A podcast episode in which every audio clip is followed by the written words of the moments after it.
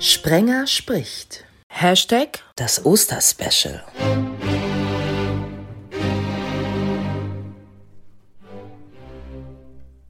Hallo zusammen zum ersten Special, das 2022 online geht zu Ostern. Ein besonderes Ostern.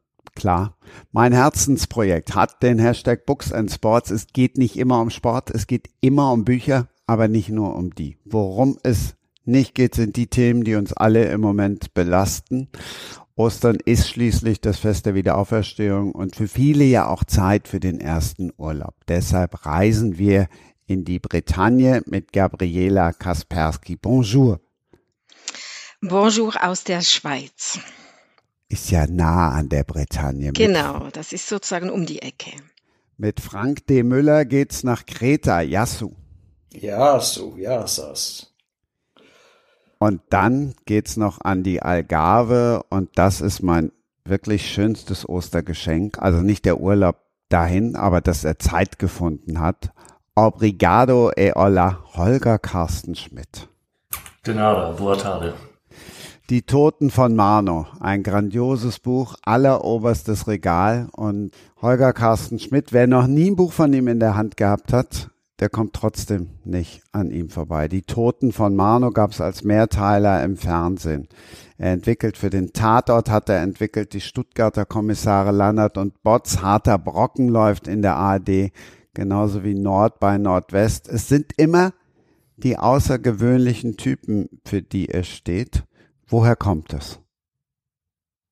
Oh, keine Ahnung. Also ich ähm, entwickle eigentlich immer Figuren, mit denen ich mich ähm, wohlfühle. Ähm, und das ist eigentlich schon alles. Da kommen diese Leute bei raus. Gabriela, eine der Autorinnen aus der Schweiz. Hast du auch eine Vorliebe für Exoten oder Exotinnen oder nur für Nonnen und Buchhändlerinnen? Ja, bei mir ist es, äh, ja, ich, ich glaube, mein Liebstes sind Figuren. Ich entwickle alle Geschichten letztlich von den Figuren her. Und bei meiner Bretagne-Krimiserie habe ich wirklich am Anfang diese Buchhändlerin im Kopf gehabt, die in der Bretagne ein Haus erbt. Und dann da bleibt, also kleben bleibt sozusagen. Die reist dahin und will das eigentlich wieder verkaufen und zurück in ihr bequemes Leben, sage ich mal, in der Schweiz, aber sie bleibt dann da kleben und bleibt jetzt schon den dritten Band über da kleben. Und aus der heraus entwickle ich dann die ganzen Geschichten. Ob die jetzt besonders schräg oder eckig ist, ich kann es gar nicht sagen. Sie ist einfach ein Mensch, es menschelt und da gibt's Höhen und Tiefen und Kanten und runde Stellen und so weiter. Ich finde eine Nonne und eine Buchhändlerin schon relativ exotisch. Bei Frank gibt's auch ein Pärchen im Mittelpunkt. Meinst du das Ermittlerpärchen oder das Liebespärchen? Wenn du einen Podcast schon gehört hast, auch nur eine Folge, dann weißt Hab du ich. genau, Hab- ich meine immer das Liebespärchen. ja, war mir, war mir doch so, war mir so. War ja der Part, also ich habe, also meine Geschichten spielen ja auf Kreta, Tanja und Umgebung. Und äh, ich sage mal, ich komme grundsätzlich, komme ich, sag mal, versuche ich der Realität so nah wie möglich zu kommen. Ich habe ja als Dokumentarfilmer auch gearbeitet und ich habe viele Jahre als Regieassistent Film, Fernsehen gemacht und ich sag mal, mich da immer sehr geärgert über unglaubwürdige Figuren, die so nur dahin behauptet sind und vorne und hinten nicht stimmen. Das heißt, bevor ich angefangen habe, habe ich sehr lange mich mit diesem kritischen Kommissar entwickelt und ich versuche grundsätzlich meine Figuren so lange zu entwickeln, bis sie so ein Eigenleben entwickeln. Das, äh, ne, und das ist der Kommissar, der Michalis und seine deutsche Freundin dazu, die Hanna, die im Lauf der Reihe zu ihm zieht, auch nach Kreta, ist natürlich so eine, so eine gute Spiegelung von griechisch, aber vor allem kretischen Besonderheiten, sage ich mal vorsichtig, und andersrum auch deutsche Besonderheiten. Und ähm, von daher sind meine Figuren jetzt nicht so nicht so ungewöhnlich erstmal, aber ich versuche ihnen, wie gesagt, so eine gewisse Wahrhaftigkeit zu geben. Guck aber neidvoll, muss ich gestehen, auf Holger, weil ich finde einfach die Figur von Senior Lost den Hammer. ich muss gestehen, das ist da, ne, muss ich sagen, das finde ich großartig, so eine Figur, die solche Möglichkeiten bietet. Da gucke ich immer neidvoll hin. Das ist natürlich eine, ja, eine andere, ganz andere Geschichte, aber das muss ich sagen, ja, toll. Ja, herzlichen Dank. Ich muss gestehen, ich habe von, von dir kein Buch äh, gelesen. Hm? Ich habe mal ein bisschen reingeschaut. Ähm, das, das hängt aber einfach mit der vielen Arbeit zusammen, die ich gerade an der Backe habe. Ähm, aber ich behandle meine Figuren genauso wie du. Also es hätte ich jetzt sein können, der das alles sagt. Was mich noch interessiert, ich habe eben nichts gelesen von dir, ist, ob du mit deinem jeweiligen Antagonisten oder den Antagonisten ebenso verfährst, dass du die auch mit einer Glaubwürdigkeit entwickelst, bis sie dann ja quasi von selbst agieren. Wir kennen das alle. Hältst du es mit denen genauso? Ja, ja. Das halte ich tatsächlich mit denen genauso. Bevor ich ins eigentliche Schreiben gehe, entwickle ich für alle Figuren Biografien. Ich weiß ganz genau, wie die Tat passiert ist. Ich weiß auch ganz genau, was in dem Leben davor passiert ist, damit das bis zu diesem Punkt gekommen ist. Weil das halte ich im Geschichtenerzählen auch mit für das entscheidende Kriterium, tatsächlich die Gegenspieler, die Antagonisten, die ernst zu nehmen und die, auch wenn sie jetzt mal in unserem Genre Mörder sind, ich muss die mögen. Ich muss verstehen, warum die für sich subjektiv glauben, was sie tun, ist richtig. Und da habe ich ist auf Kreta ist natürlich nochmal wieder speziell. Als ich anfing mit den Kreta-Krimis, habe ich mich mit, mit einer Griechen unterhalten. Nicht mit einer Kreterin, mit einer Grieche, die sagte, wie, Verbrechen auf Kreta? Da gibt's ja gar keine Verbrechen, die bringen sich halt nur gegenseitig um. Und dieses, die bringen sich nur gegenseitig um, ja, das stimmt. Es gibt da, es gab vor ein paar Jahren mal einen Fall, da ist eine Touristin, eine, eine Professorin, die auf einem Workshop da war, ist ermordet worden. Und das war ein, ist per se natürlich ein Schock. Aber es ist ein, aber ein noch stärkerer Schock, weil es das auf Kreta eigentlich nicht gibt. Also Kreta ist tatsächlich auch eine Urlaubsinsel, wo auch Frauen jeden Alters problemlos alleine unterwegs sein können. Ähm, und dadurch ist es in die, sagen wir, in die Motivation, in die Psychologie der Täter zu kommen, ergibt sich immer auch aus der Kultur Kretas, weil da gibt's eine alte Kultur von, von Blutrache, davon Dinge selbst zu regeln. Von daher die Antagonisten auch da extrem ernst. Ja, und ich glaube, auch Antagonisten zu entwickeln ist doch eigentlich auch, es macht auch Spaß, ne? Da kann man so richtig, also eben mir macht das immer Spaß auch, weil ich kann da ein bisschen in die menschliche Tiefe gehen. Und je spannender die gebaut sind, desto mehr Konflikt entsteht auch und desto mehr passiert. Und wenn ich auch gucke, was mir gefällt sonst, wenn ich Bücher lese oder wenn ich Filme gucke, dann sind das schon immer sehr die, die, die guten Bösewichtinnen oder Bösewichte, die mich auch anziehen. Und ich habe das eigentlich dasselbe, was ihr sagt, auch. Ähm, ich mache das immer so. Jetzt in meinem Fall habe ich, ich, ich schreibe zwei Krimiserien und die eine spielt ähm, in Zürich und ist da sehr konventionell mit einem Kommissar, mit einer jungen Kripo-Polizistin und noch einer Psychologin, die da ein bisschen am Rand mitspielt. Also da habe ich all die üblichen Möglichkeiten, die man hat im Krimi. Und bei der Britannia wollte ich es gerne ganz anders machen. Und da habe ich jetzt wirklich so eine eine Frau, die in dem Sinne mit Polizeiarbeit erstmal gar nichts am Hut hat. Das Einzige, was sie hat, ist, also sie ist Buchhändlerin, das heißt, sie hat eine Neugier für Bücher und Geschichten und die hat sie nicht nur für geschriebene Geschichten, sondern auch fürs Leben. Das ist das eine, was sie mitbringt und das andere, was sie im Verlauf der Geschichten entdeckt, ist so eine natürliche Begabung für ungewöhnliche Schlüsse. Also sie muss ja irgendwie dann gescheiter sein als die Polizei, was ja nicht ganz einfach ist, weil die Polizei mhm. kann ja ihren Job. Und wie kriege ich jetzt das in eine, eine, wie du gesagt hast, am Anfang auch eine glaubwürdige Geschichte dass die da immer mitmischt und dass auch einfach äh, am Schluss nicht jeder denkt, ja mein Gott, aber da hat die Autorin wahnsinnig gebogen, damit die jetzt sozusagen das entscheidende Bausteinchen am Schluss hinkriegt und das so zu bauen, dass das dann funktioniert, fand ich am Anfang schon herausfordernd. Da habe ich auch lange darüber nachgedacht und merke jetzt im Schreiben immer wieder, wie, wie sich das weiterentwickelt und wie die wei äh, reicher wird und immer mehr bekommt. Und äh, sie bleibt eine Hobbyermittlerin, aber trotzdem wird sie so eine, für mich zumindest, eine sehr, sehr potente Gegenspielerin von der Polizei. Und du würdest sagen, sie ist die Gegenspielerin der Polizei, nicht unbedingt die Gegenspielerin in erster Linie der Täter? Genau. Ja, ja, beides. Natürlich, dann, sie muss, also ich habe auch eine, äh, du hast es gesagt, gell, du, dich interessiert immer die Liebesgeschichte und das Ermittlerpaar. Ich habe das auch jetzt so zusammengebaut und ich wusste schon von Anfang an, ich will das vielleicht noch ein bisschen ausweiten. Wer weiß, ob ich immer in der Bretagne bleiben will. Und deswegen ist mein Kommissar, ist ein ein Schotte, der in der Bretagne landet.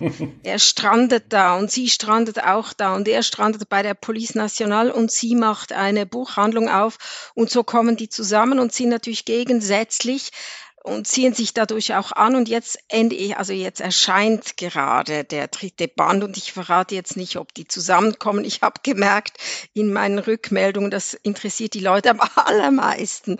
Da kann ich mir so einen komplizierten und ausgeklügelten Fall ausdenken und am Schluss wollen sie wissen, kommen die denn jetzt endlich zusammen oder nicht? Und das fand ich ziemlich spannend und deswegen sage ich, mein heimlicher Gegenspieler von ihr ist er, aber natürlich letztendlich dreht sich alles um die böse kriminelle Energie und das ist dann sozusagen der Übergegenspieler, wenn man das so ausdrücken kann. Aber das finde ich spannend, weil bei mir die, die Rückmeldungen ganz ähnlich sind. Da habe ich jetzt die, die deutsche, selbstbewusste Kunsthistorikerin, Frau Anfang 30, die natürlich damit ringt, dass die Familie von dem Kreta letztendlich erwartet, dass sie irgendwann in einen, ne, eine Mutter und Hausfrau wird. Mhm. Und da ist dann auch immer ganz viel Reaktionen, ähm, wie läuft das? Kommen die zusammen? Können die da zusammenleben? Also merke ich auch, was du auch gesagt hast gerade. Das interessiert viele Leute mehr als der Fall. Und ich meine jetzt auch bei den, bei den Algarve-Krimis von Holger, diese Frage, äh, kommen Lost, der Asperger, kommt jetzt wirklich zusammen mit der, mit der Schwester von seiner Kollegin. Mhm. Und wenn die zusammenkommen, kann das klappen. Das merke ich auch beim Lesen, weil das so eine ganz ungewöhnliche, schwierige Konstellation ist, die auch mich interessiert. Denke ich, ja, mal gucken, wie er das, wie er das erzählt bekommt und was da passieren wird. Ja, das ist witzig. Ich ähm, kenne kenn genau auch die Gefahr, die Gabriela da andeutet.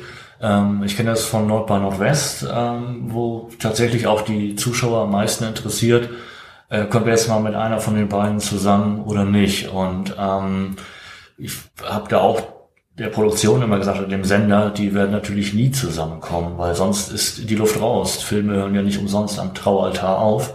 Und so war es für mich bei Lost was Neues, tatsächlich zu sagen, ähm, okay, wie, wie erhalte ich das irgendwie, dass das weiterknistert, dass ein Interesse bleibt, obwohl die jetzt ein Paar sind. Und es ist tatsächlich das, wie lebt es sich denn eigentlich mit einem Asperger-Autisten oder aus seiner Sicht mit einem neurotypischen Menschen. So konnte ich mich so ein bisschen über die Klippe retten, die Gabriela da angetextet hat. Ähm, Gabriela, äh, das klingt irgendwie so, bei Frank übrigens auch. Seid ihr beides Plotter? Das hört sich so an, oder seid ihr Bauchschreiber? Ja, ich bin eine, eigentlich, ich bin eine Bauchschreiberin, die aber zwangsläufig auch zur Plotterin geworden bin, weil, äh, ist, weil ich einfach so viel schreibe. Wenn ich, ich, ich jongliere zwei Krimiserien und noch ein, eine Kinderserie und dann, äh, es, es ist einfach, ich, ich, ich kann mir gar nicht mehr leisten, so wie früher, mich in eine Geschichte zu verlieren und dann zu merken, oh mein Gott, ich muss jetzt 100 Seiten rausschmeißen, nochmal zurück auf Anfang und gucken, wohin, wo habe ich mich da möglicherweise verloren. Und das tut mir aber gut und ich würde mich jetzt mittlerweile so irgendwo in der Mitte ich nähere mich der Mitte, wo ich immer noch viel Bauch habe, aber auch mittlerweile, mittlerweile ich nenne das ähm, orderly und organic. Und ich bin sehr organic, aber mittlerweile auch ganz schön orderly geworden. So. Ja, und ich, äh, ich beschäftige mich seit Jahrzehnten mit Dramaturgie. Ich habe irgendwann, ich habe mal Film- und Theaterwissenschaft studiert und Magisterarbeit, damals noch Magisterarbeit über Dramaturgie gemacht. Ähm, und weiß also wahnsinnig viel darüber theoretisch und versuche es aber alles zu vergessen. Also bevor ich schreibe, mache ich ein mhm. sehr ausführliches Treatment mit einer klaren Struktur und dann, ich schreibe vorwiegend hier in Deutschland, ich lebe in München und schreibe an der Isar, einmal mit dem Rad raus, da gibt's wird hier irgendwann südlich von München sehr wild romantisch. Und versuche mich jeden Tag beim Schreiben überraschen zu lassen. Es gibt, für mich ist das, das Interessante, was jemand dazu mal geschrieben hat, ist, für mich interessanterweise von Stephen King. Ich bin sonst nicht so, das ist nicht so mein Genre. Aber der hat ein äh, für mich tolles Buch geschrieben vom Leben und vom Schreiben und beschreibt darin, also der unterscheidet sehr stark Leute, die ähm, Story und Plot, also Geschichte und, und Handlung unterscheidet. Und sagt, gute Autoren sind im Grunde für ihn wie Archäologen, weil er sagt, die Geschichte ist schon da. Mhm. Unser Job ist es, sie möglichst vollkommen rauszulösen. Er sagt, das sind so die, die Leute, die so plotten. Ja, und hier Plotpoints 1 und 2 und dann hier zentraler Punkt und, und. Also das ist so, als wenn Archäologen mit dem Presslufthammer losgehen würden auf eine archäologische Fundstelle. Und für ihn sind Autoren eher die, die mit Pinseln, Kleinspateln. Und wie ist das bei dir, Holger? Wie arbeitest du? Äh, ja, ich habe früher auch intuitiv äh, gearbeitet. Also ich habe meine erste Kurzgeschichte geschrieben, da war ich sechs. Also da kannte ich von diesen ganzen Modellen überhaupt gar nichts. Ähm, ich bin dann aber dann an der Filmakademie studiert später, hatte so eine Leidenschaft für Film und für Schreiben. Und da ähm, saßen wir dann mit zehn Studenten in einem Kurs und haben so grundsätzliche Sachen kennengelernt, wie eben das Drei-Akt-Modell und solche Sachen, Fallhöhe von Figuren. Und dann ging es los, dass jeder von uns dann mal so ein Exposé schreiben sollte. Und wir mussten dann die Exposés der anderen Kommilitonen lesen. Und dann wurde von jedem Kommiliton jedes Exposé kritisiert. Das heißt, und zwar ohne Rücksicht. Äh, der Dozent hat gesagt, ja, äh, pardon, er hat gesagt, das war Uli Limmer damals, das ist ein Produzent, auch ein Autor, hat Stonk, Stonk geschrieben fürs Kino und so. Der hat gesagt, ähm, verboten ist Scheiße, das heißt Scheiße weil. So, und entsprechend war dann der Umgang. Also da wurde man wirklich durch den Wolf gedreht, hat aber auch an den anderen Stoffen gelernt, die zu lesen und zu gucken, wo sind hier Fallstricke, was, was läuft falsch und hat für sich selbst gelernt.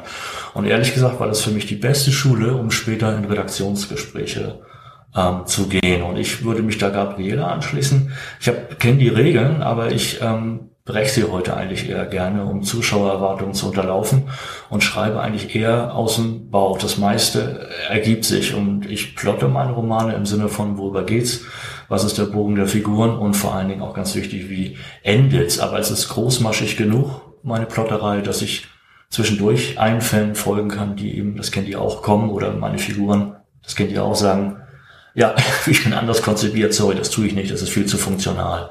Also da in der Mitte würde ich mich auch ansiedeln. Mhm. Und kennt ihr das auch, das Gefühl? Ich bin jetzt gerade wieder an einer Geschichte dran und das ist eine heavy Geschichte, weil die dreht sich um den Kolonialismus in der Stadt Zürich. Ähm, ist tendenziell eher düster und ähm, ich bin da dran und es fällt mir unendlich schwer. Also ich habe ganz viel recherchiert und gemacht und ich habe meinen Plot zusammen ungefähr. Aber ich bin immer wieder merke ich, ah, es ist anstrengend, das zu schreiben. Und jetzt gerade bin ich in so einem Zustand, ich denke, ich habe vielleicht ein Drittel, wo es plötzlich anfängt zu flutschen und dann nehme ich es so wahr, dann ist es plötzlich nicht mehr so dann sitze ich in der Tram und ich sehe irgendeinen Typen und wie der da so seltsam seine Maske zurechtzieht und dann steigt er noch viel zu spät aus und plötzlich merke ich, ah, das hat mit meiner Geschichte zu tun, es könnte der und der sein. Und dann sitze ich beim Abendessen und dann merke ich, ah ja, genau, die müssen ja auch mal essen in meiner Geschichte. Und so, dann fängt es mir an, einfach zuzufliegen. Und das liebe ich am allermeisten, wenn ich wie, oder ich wache morgens zu früh auf und dann überlege ich noch und was gestern Abend noch so schwierig erschien, weil ich nicht wusste, wie ich das lösen kann, erscheint mir plötzlich irgendwo morgens um halb sechs glasklar. Und das finde ich immer so, das liebe ich am allermeisten am Schreiben, dieses Moment, wenn du so in deine Geschichte eintauchst und wenn Probleme plötzlich nicht mehr, äh, wie soll ich das sagen, nicht mehr Hindernisse sind, die mich am Schreiben hindern, sondern wenn sie mich vorwärts tragen, wenn, wenn ihr versteht, was ich meine. Ich wüsste gerne, wie es euch damit geht. Kennt ihr das auch ein bisschen? Also ich, ich nenne das für mich so, also ich recherchiere für meine Geschichten, gerade auf Kreta, immer sehr ausführlich und habe dann das Gefühl, ich tu, ich habe so viel Recherchematerial und das tue ich in meinen Kopf und dann lasse ich diese Napsen arbeiten. Das ist dann, da habe ich so das Gefühl, da mit Schlafen, mit Schwimmen, mit sonst irgendwas. Im Kopf entstehen Verbindungen zwischen Figuren, zwischen Handlungssträngen. Das fängt an so ein Eigenleben zu entwickeln. Das ist das, was du ja auch meinst. Du sitzt dann abends und stellst fest, ja, stimmt, ganz banal, die müssen essen und beim Essen findet was statt. Das geht mir tatsächlich sehr ähnlich. Ja, mir geht es äh, auch ähnlich. Bei mir hängen die Geschichten eigentlich immer im Hinterkopf ab. Ich habe, äh, ähnlich wie Gabriela, händel ich auch diverse Projekte, mal drei, mal sieben parallel. Und das äh, wie so ein guter Schinken, der dann einfach äh, so abhängt eine Weile und irgendwann ist, ist die Nummer, äh, ist die reif. Und äh, mir geht das ähnlich, auch mit Aufwachphasen oder auch Einschlafphasen, dass ich die Idee habe, oder es kommt auch vor, tatsächlich, wenn ich es artikuliere. Wenn ich sage, ich hänge hier, gehe ich zu meiner Frau und erzähle ihr das. Und bevor sie den Mund aufmacht, passiert das sehr oft, dass ich im Erzählen sage, nee, danke, ich hab's und gehe wieder. ja. Genau. ja, das kenne ich gut, ja. Und du arbeitest an bis zu sieben Geschichten manchmal gleichzeitig?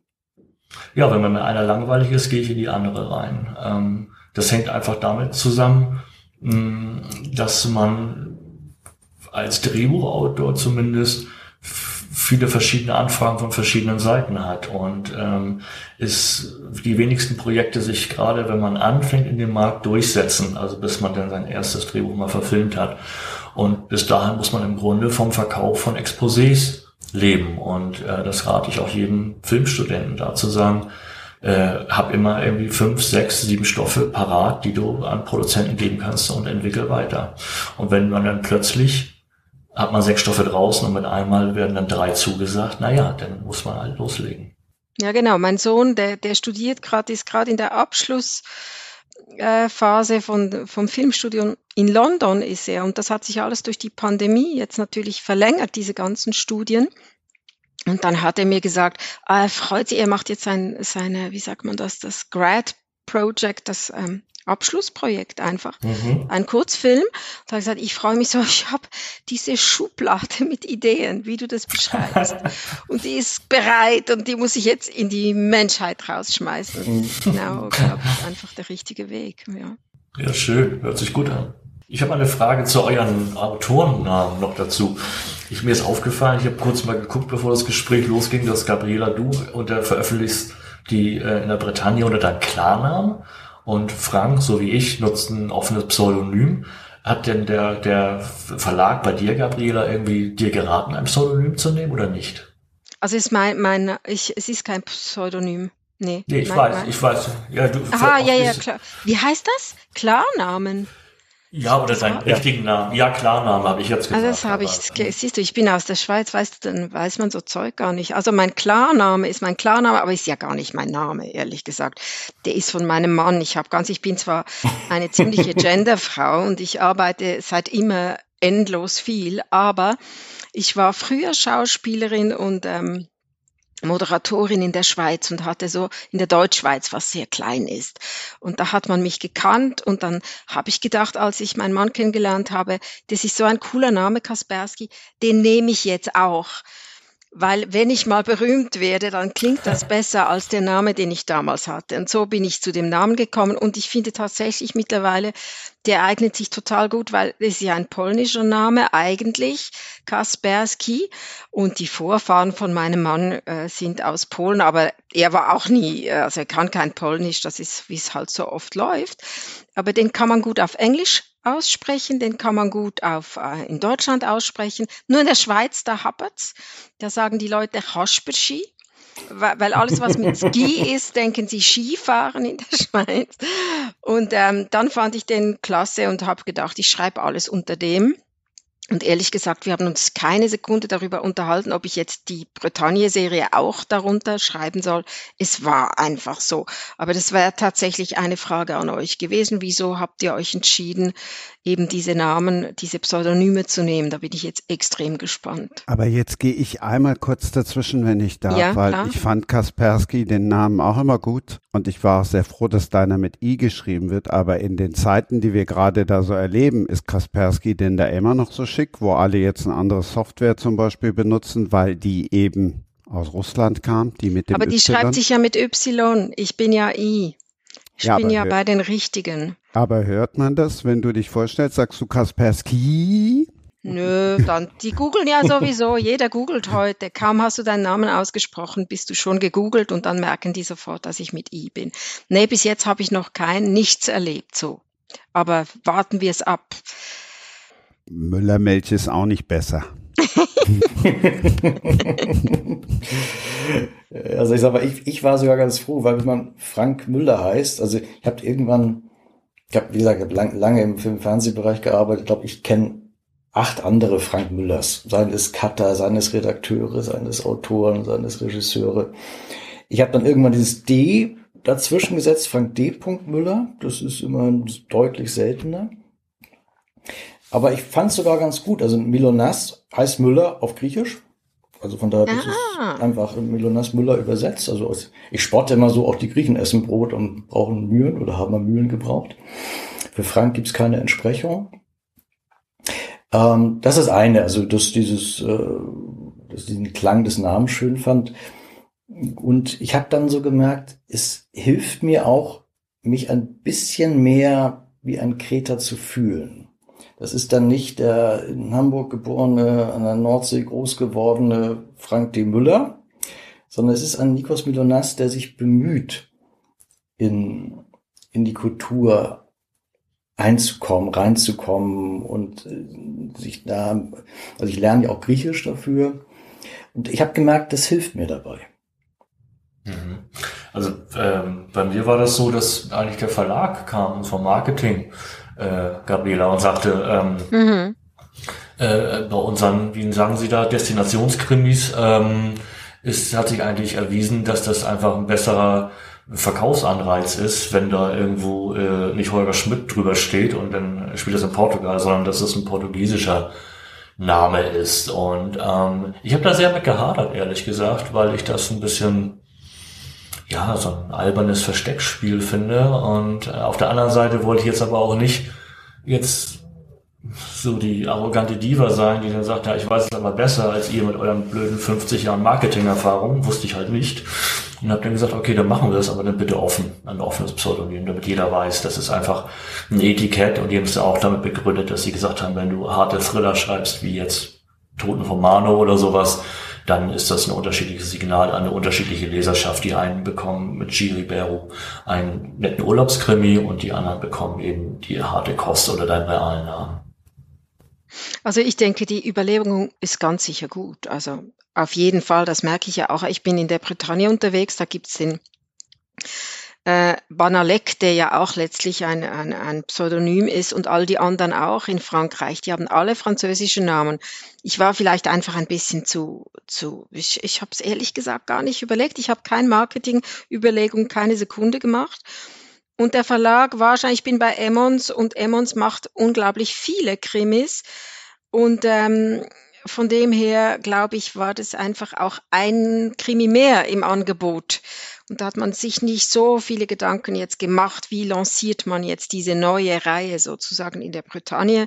Jetzt ist es einfach so. Ich werde es jetzt sicher nicht mehr ändern. Aber natürlich finde ich, das äh, ist sicher ein Argument. Ich verkaufe sicher ein paar hunderttausend Bücher weniger, weil ich keinen französischen Namen habe. Andererseits muss man auch sagen, ich komme aus der Schweiz und wir ich kann sehr gut Französisch, weil wir einfach, ähm, äh, wir, wir lernen das ja früh. Wir haben ja diese, diese drei respektive vier Landessprachen und Französisch habe ich wirklich früh gelernt. Ihr müsst euch vorstellen, bei uns ist jede Milchpackung, jede Mehlpackung ist immer in drei Sprachen angeschrieben, in Deutsch, Französisch und Italienisch. Und ähm, ich deswegen habe ich wahrscheinlich auch gar nicht groß darüber nachgedacht, weil für mich das Französisch sowieso immer so präsent war. Aber ihr habt es schon gut gemacht, muss man sagen. Ja. Genau. Dankeschön. Ich hatte natürlich auch, ich habe natürlich auch angeguckt, was machen andere. Und ähm, gerade Banalek wusste ich einfach. Ne? Das war klar. Das genau. ist ein, damals war das noch ein geschlossenes Pseudonym, weil der war ja Geschäftsführer beim, beim mhm. Verlag. Das heißt, das war lange Zeit nicht so offen. Also bei mir und auch bei Holger. Das ist ja ein bisschen absurd, mit diesem offenen Pseudonym. Man schreibt vorne und hinten drauf Nikos Milonas und auf dem Buchrücken ist ein, ist ein Foto mit Frank D. Müller und Holger Carsten Schmidt. Das ist natürlich schon auch ein bisschen absurd.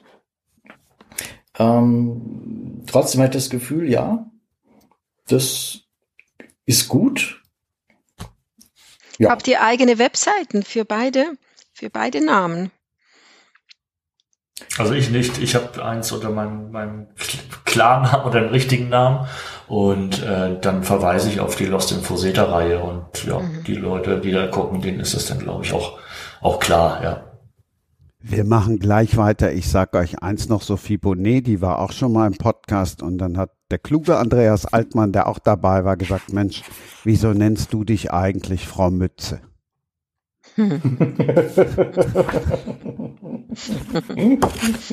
Osterspecial zweiter Teil.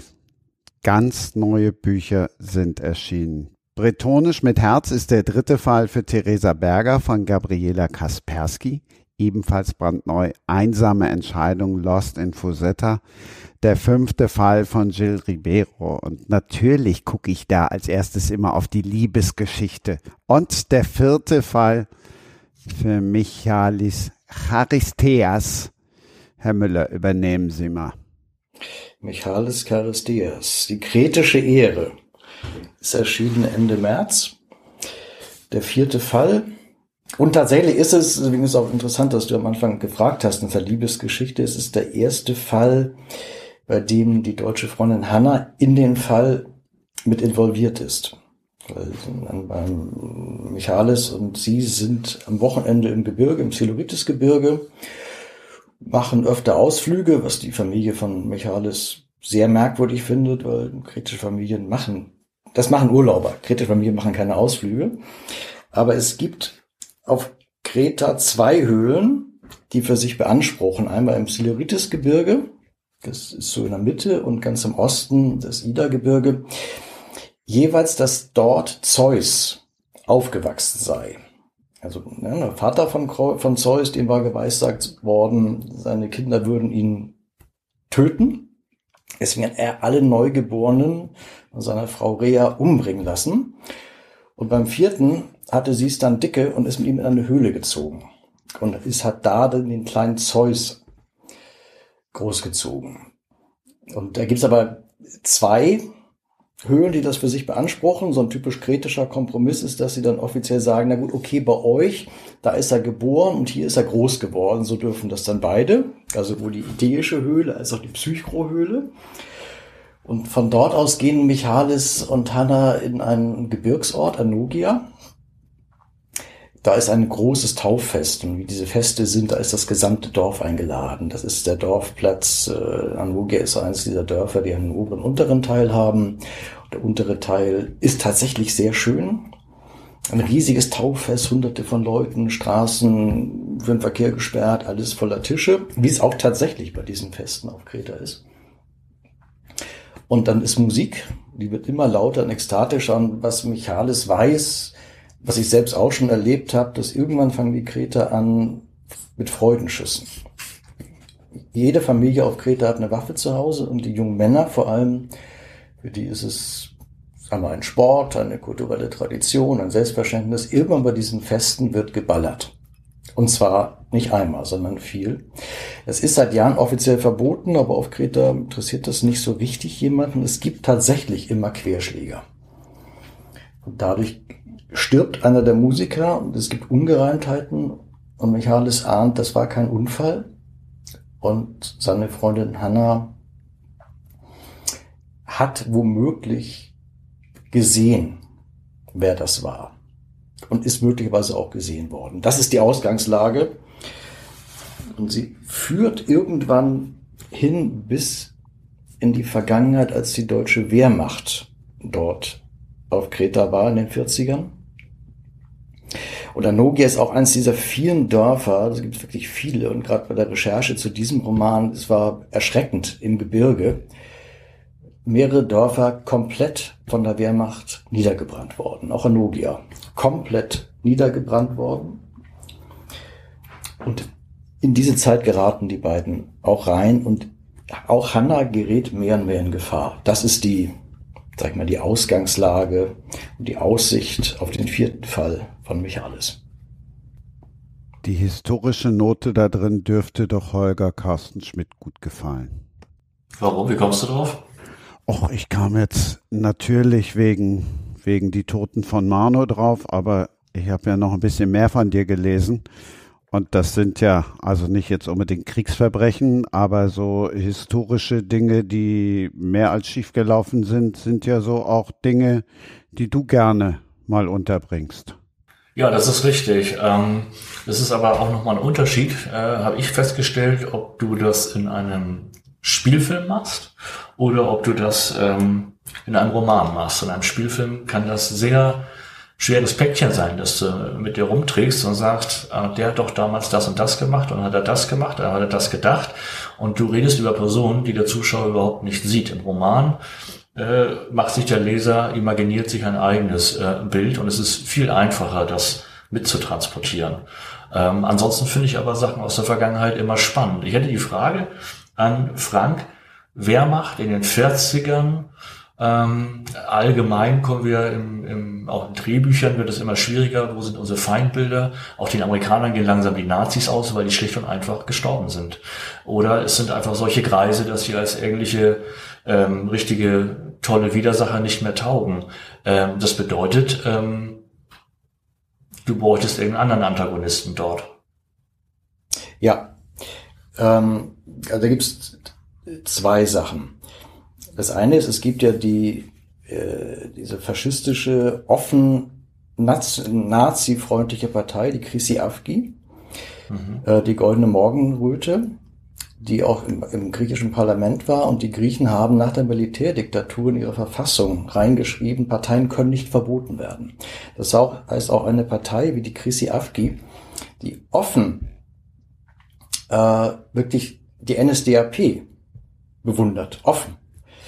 Die ist nicht verboten. Also die Anführer waren jetzt alle, die ersten kommen jetzt gerade wieder raus im Gefängnis, aber nicht wegen politischer Haltung, sondern weil sie im Zuge der Geschichte einfach äh, Morde ver verübt haben, Körperverletzungen, Erpressung, solche Sachen. Das ist das. Und es gibt tatsächlich, da bin ich auf Berichte gestoßen, diese Chrissy Afki, Teile davon haben jahrelang ganz im Westen Kretas am Strand so griechisch-römische Kampfspiele veranstaltet, wo so übergewichtige, schwitzende Nazi-Freunde Ringkämpfe machten, mit Schwertern über den Strand warfen, solche Geschichten. Ähm, und dann gibt es, und das war für mich ursprünglich mal der, der Aufhänger, es gibt so eine, eine der vielen Legenden auf Kreta, ist, dass die, also die, die, die alten Widerstandskämpfer damals gegen die Wehrmacht, die sind also die, die Ältesten, also bei mir der Älteste, der noch mit damals mit dabei war, ist jetzt, glaube ich, 95, 96 im Buch. Ähm, es gibt die Legende, dass die ganz am Ende des Kriegs, als die Wehrmacht dann geflüchtet ist, einen deutschen Panzer erobert haben und dass dieser Panzer bis heute in einer Höhle im Gebirge steht und am Tag seiner Eroberung einmal im Jahr rausgeholt wird und von den Nachfahren bis heute gepflegt wird. Ich habe dann mich da im Gebirge umgehört und ich habe irgendwann begriffen, das wird mir niemand sagen. Ich bin aber auf zwei Leute gestoßen. Es gibt so mitten auf Kreta in den Weißenbergen, da gibt es ein privates Kriegsmuseum, was sehr absurd ist, weil es ist ein privates und da hat jemand vom Ersten und Zweiten Weltkrieg von allen Lagern alles gesammelt. Also man kommt da rein in den Hauptraum und steht vor einer riesigen Hakenkreuzflagge gleichzeitig aber auch alles andere. Und mit dem bin ich ins Gespräch gekommen, der konnte so ein bisschen Englisch, auf allem seine Tochter konnte Englisch. Und dann habe ich den nach dem Panzer gefragt. Und dann hat er gesagt, nein, nein, nein, nie gehört. Und dann habe ich noch ein bisschen nachgefragt und da hat er so über die Tochter immer gesagt, nee, nee, nee, nee, aber der funktioniert. Ich dachte, mhm. Und ich bin auf eine andere Frau, auf eine Deutsche gestoßen, die dann mit einem Griechen, einem Kreter verheiratet war, der leider gestorben ist. Und die wusste, dass ihr Mann ihr erzählt hat, die hätten im Gebirge mit diesem Panzer Weinhänge freigeschossen. Weinhänge planiert. Ich habe sie dann gebeten, wir haben ein bisschen befreundet, habe sie gebeten, dass sie mal ein bisschen im Dorf rumfragt. Weiß angeblich keiner. Und dann bin ich irgendwann auf jemanden gestoßen, der, der die, die, Bundeswehr war ja recht früh schon nach dem Krieg als Teil der NATO wieder auf Kreta, also deutsche Bundeswehrsoldaten. Da kenne ich einen, der Anfang der 70er da war und dem auch von diesem Panzer erzählt worden ist. Und das, sagen wir, das sind so diese Links in die, in die Gegenwart, wie ich, mhm. äh, wie es mir gelingt. Und ich meine, die rechtsradikalen Faschisten, die gibt es einfach bis heute und die gibt es tatsächlich auch auf Kreta. Hm. Okay. Ja, ähm, ja. ist spannend, weil äh, mir fällt ganz viel ein. Ich versuche das zusammenzufassen. Also ich habe das in meinem zweiten Band, der heißt Bretonisch mit Aussicht, muss selber immer mhm. überlegen, wie diese Titel immer sind. Äh, und da ging es auch sehr um, um den, es ging um den Zweiten Weltkrieg, um einen, mein, da war mein Protagonist ist bald gestorben, relativ auf Seite 50, glaube ich, und der war auch 95. Also genau, wie du gesagt hast, Holger, die sterben langsam aus. Und ich habe da in, in Frankreich, also in, in der Bretagne und generell an der Küste da oben hast du natürlich ganz, ganz viele, ganz reale auch Zeugnisse aus der Zeit, die du besichtigen kannst, Bunker und irgendwelche äh, ähm, Denkmäler und es ist eigentlich sehr präsent. Und was ich aber spannend fand, und das war eigentlich bei mir die Uridee, wieso ich, also ich, ich fahre seit vielen Jahren in die Bretagne. Ich liebe auch einfach die Gegend da oben. Ich kenne sie gut. Aber was so die Grundidee war, das ist wirklich, das ist nicht gelogen. In meinem ersten Jahr da oben hatte ich eben Banalek dabei. Das war auch das war sozusagen das erste Jahr, wo er geschrieben hatte. Und ich habe mich sehr gefreut, das zu lesen. Ich bin nicht sehr weit von, er schreibt in Concarneau, ich schreibe auf Crozon. Crozon, Concarneau ist vielleicht eineinhalb Autostunden voneinander entfernt. Und Im zweiten Jahr habe ich gedacht, ach nee, jetzt nehme ich den nicht mit, das kann ich ja dann vielleicht da oben kaufen. Und dann bin ich in eine Buchhandlung gegangen und wollte mir diesen zweiten Banalek auf Deutsch kaufen. Und da guckt die mich an und sagt, woher kommt das? De l'Allemagne? Und dann sagt sie, nee, also, nö, das kann sie nicht bestellen. Habe ich gesagt, ich bin drei Wochen da. Nö, nö, geht nicht. Also sie wollte mir kein Buch aus Deutschland bestellen. Und das ist etwas, was mir immer wieder auffällt, wie sehr das doch noch präsent ist. Und mein Mann ist Deutscher. Er sagt, dass ich kann dann immer in mein charmantes Schweizerdeutsch wechseln aber mein Mann kann das nicht, wie sehr das immer wieder noch präsent ist, eine gewisse, ich sage das mal, Vorsicht gegenüber Deutschen. Und ähm, eben im Buchhandel unmöglich. Und jetzt habe ich eine Buch, eine kleine, also ich meine, Bonalek ist jetzt vertreten, das hat sich alles sehr geändert in den letzten zehn Jahren, aber immer noch ab und zu vorhanden, wenn ich in eine Buchhandlung gehe, finde ich drei deutsche Bücher und drei englische und 400.000 französische, auch in Buchhandlungen ähm, in Touristendestinationen. Das finde ich schon erstaunlich. Und ähm, außer Banalek, der ist jetzt, der hat es geschafft. Also wenn man in Concarneau reingeht, dann sieht man ihn sogar auf Deutsch gleich beim Eingang. Aber ich habe einen kleinen Laden gefunden in Camaret-sur-Mer, wo meine Geschichten spielen. Und die verkauft alles Mögliche. Die verkauft Tee und schöne Tabletts und Geschirr und all, und jetzt neuerdings die Kaspersky-Krimis auf Deutsch. Und ah, dann super. haben wir, ja, und dann haben wir meine Bücher versucht von Köln nach da zu bringen. Ich kann euch sagen, das war eine, eine Odyssee. Die sind beim, beim ersten Versuch, sind sie an der Grenze zurückgeschickt worden. Keine Ahnung, wir wissen nicht wieso. Die landen, es sind wieder im Lager in Deutschland gelandet und dann am Schluss hat es dann geklappt. Und jetzt werde ich wieder im Sommer bringe ich sie wieder persönlich vorbei, dann weiß ich, dass sie richtig ankommen. Genau, das ist das eine, was ich mit euch teilen wollte. Und das andere noch ganz kurz einfach, es geht ja um mein drittes Buch, um Protonisch mit Herz, dass ich das auch noch deponiert habe. Da habe ich gedacht, ich habe so viel Geschichte recherchiert, jetzt wollte ich was anderes machen und ich habe ein Shakespeare-Festival erfunden, weil ich, ich, ich habe Anglistik studiert und ich bin seit immer eigentlich, ist Shakespeare schon mein, mein Vorbild. Also ich habe alle, alle, praktisch alle Theaterstücke gelesen und die Sonette gelesen und ich liebe irgendwie Shakespeare und ich wusste, ich will immer, ich will, will irgendwann mal was machen, wo, wo, wo es um Shakespeare geht und ich habe das jetzt so gedreht, ich habe ein Literaturfestival, ein Shakespeare-Festival auf Crozon in Camaret-sur-Mer erfunden, was meine Buchhändlerin Theresa Berger organisiert. Und da taucht eben ein ein unbekanntes Manuskript auf, von dem man sagt, es könnte, es könnte von Shakespeare sein und es könnte allenfalls ähm, die Urvorlage von, vom Sommernachtstraum sein. Und ähm, das wollte ich halt so plausibel wie möglich machen. Und ähm, das war total spannend, was ich da rausgefunden habe. Ich glaube, du hast, ähm, Frank, auch eine Sage, die Sagenwelt erwähnt. Also ich ja. habe da sehr bei den bretonischen Sagen dann ge gegraben und habe tatsächlich eine Sage gefunden, wo eine Figur vorkommt und die heißt Poulipiquet. Und Poulipiquet, die könnte sowas ähnliches sein wie der Puck bei Shakespeare. Und die Poulipiquet mhm. ist eine Korrigan und die Korrigan sind diese Unterwesen, die irgendwo in der Unterwelt ihre Scherze und ihre Schabernacke treiben und die dann immer wieder ab und zu hochkommen und die Menschen durcheinander bringen. Und das war so ähnlich. Das hat so eine Freude dann gemacht, das auch alles herauszufinden. Und ich habe, ich behaupte jetzt also, oder ich stelle die Frage, war Shakespeare ein Bretone?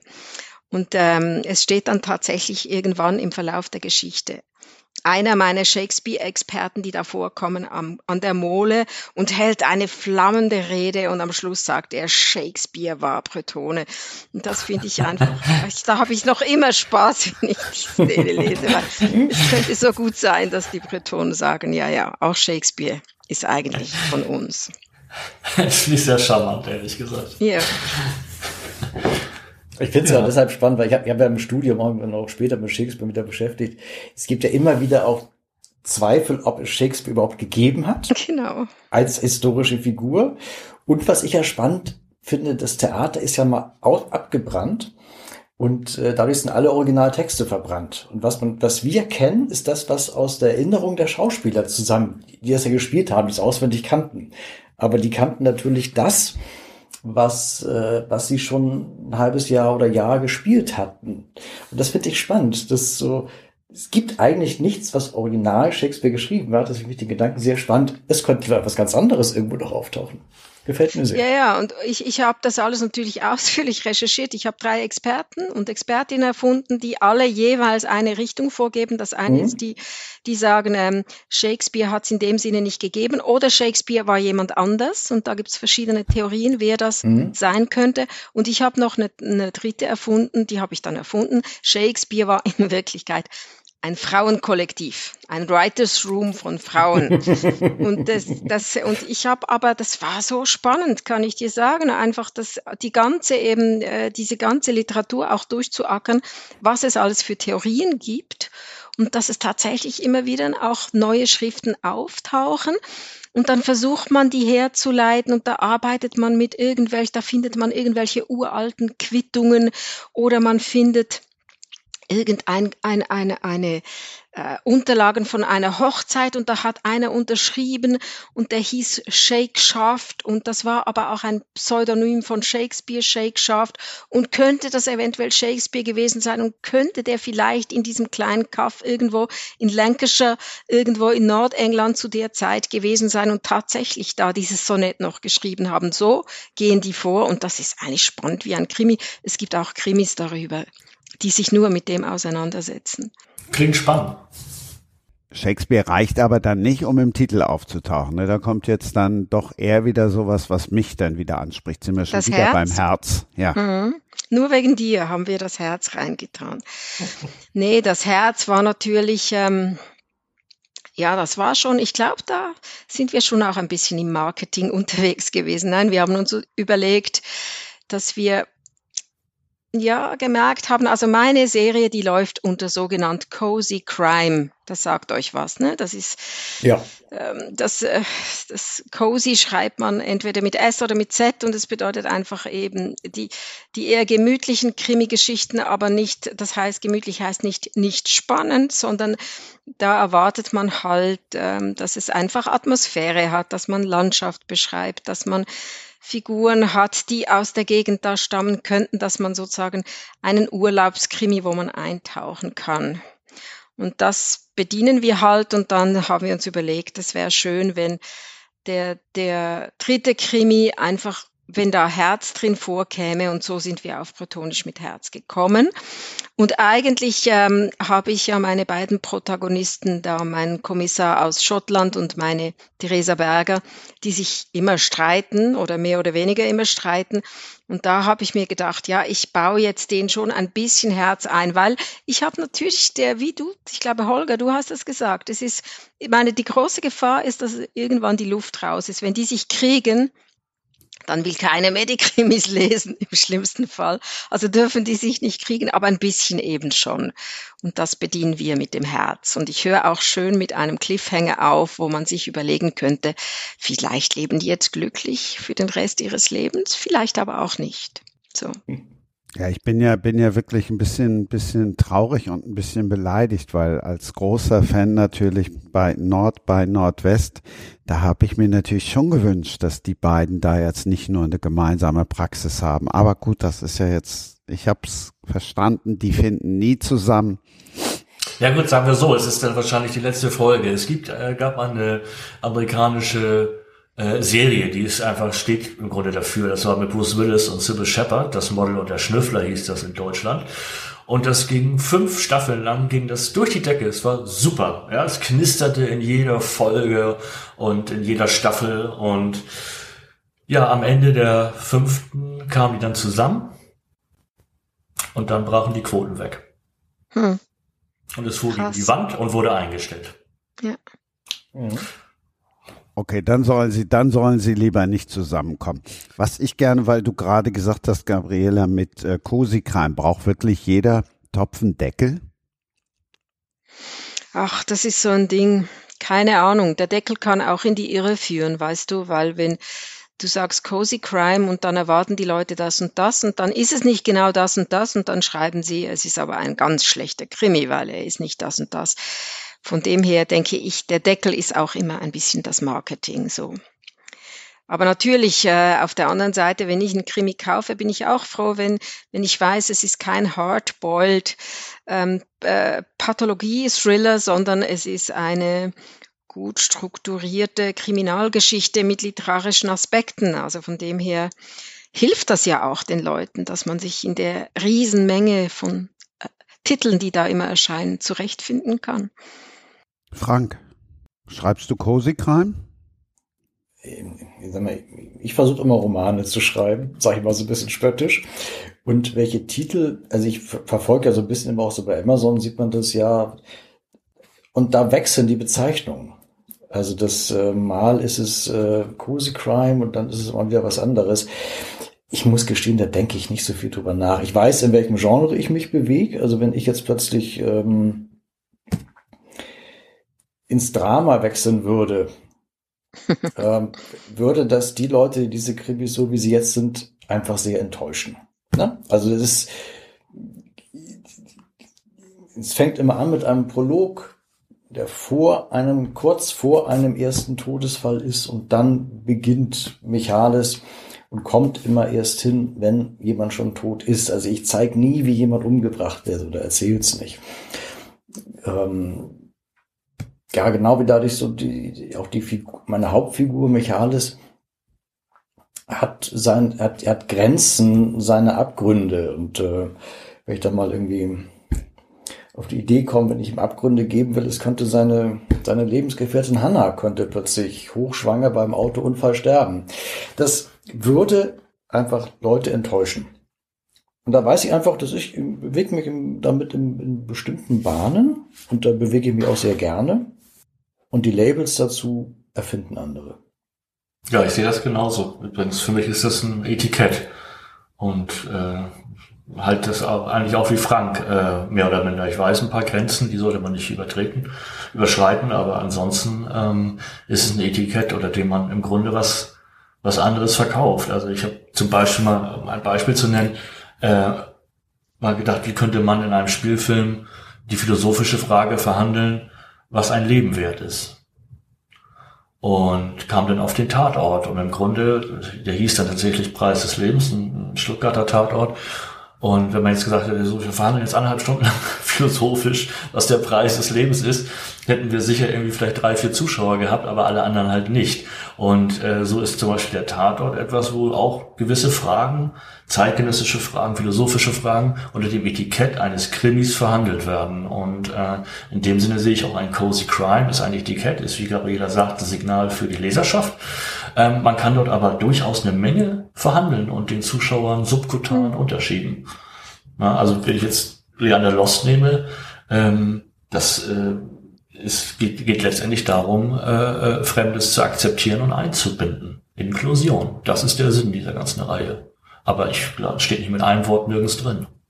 Was Holger gerade sagte, dass diese Cozy-Krimis, wenn wir sie mal so nennen, halt auch doch auch die Möglichkeit bieten, durchaus ernsthafte Dinge zu verhandeln. Und das ist auf, auf Kreta stoße ich halt immer wieder. Das ist eine ganz alte, ganz archaische Kultur, die, die minoischen Paläste, das ist eine Jahrtausende alte Kultur, die ewig auch besetzt waren. Da waren lange die Venezianer, dann waren ein paar hundert Jahre lang die, die Türken, die Osmanen, dann waren die Deutschen irgendwann da. Das, also es verhandelt immer was mit, mit Tiefe mit schwerer kultureller und einem unglaublichen Stolz, Verwurzelung.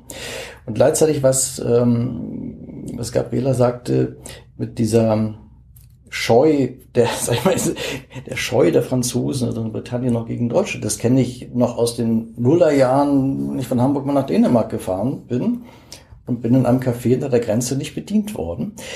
Das ist auf Kreta ganz erstaunlich sobald, also schon in den 50er Jahren kamen wieder deutsche Touristen und waren willkommen.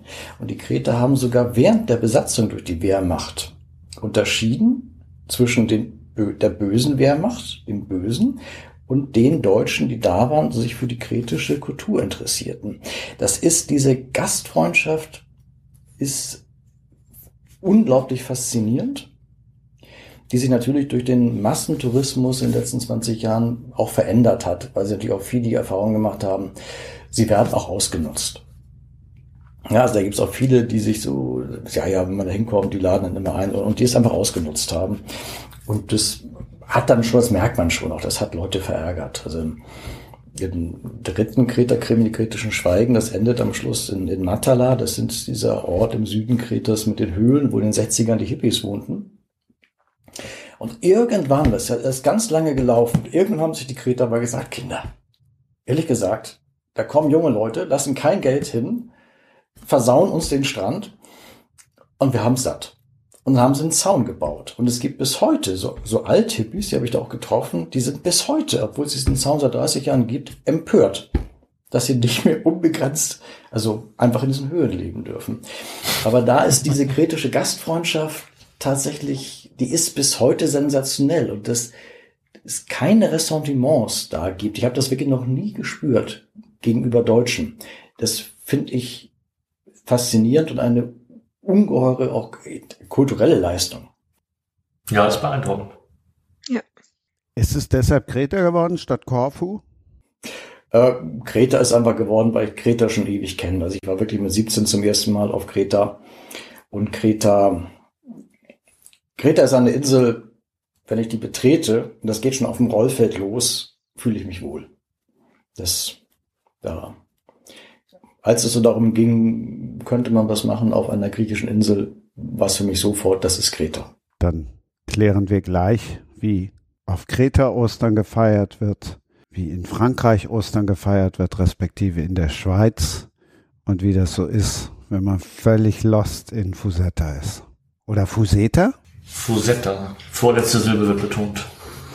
Wie Isetta. So, das genau. jetzt alle ja. überlegen, was das ist. Wir haben schon ganz viele Gemeinsamkeiten rausgehört, drüber gesprochen, haben wir noch nicht. Und ihr merkt, ja, ich liebe Ihren Cliffhanger. Wir schieben Lost in Fusetta immer noch ein Stück nach hinten, weil wir haben jetzt von allen drei schon gehört, irgendwas mit Fernsehen. War euch bewusst, dass ihr auch alle drei richtig viel mit Fernsehen zu tun habt und dass ihr da auch noch eine andere Gemeinsamkeit habt?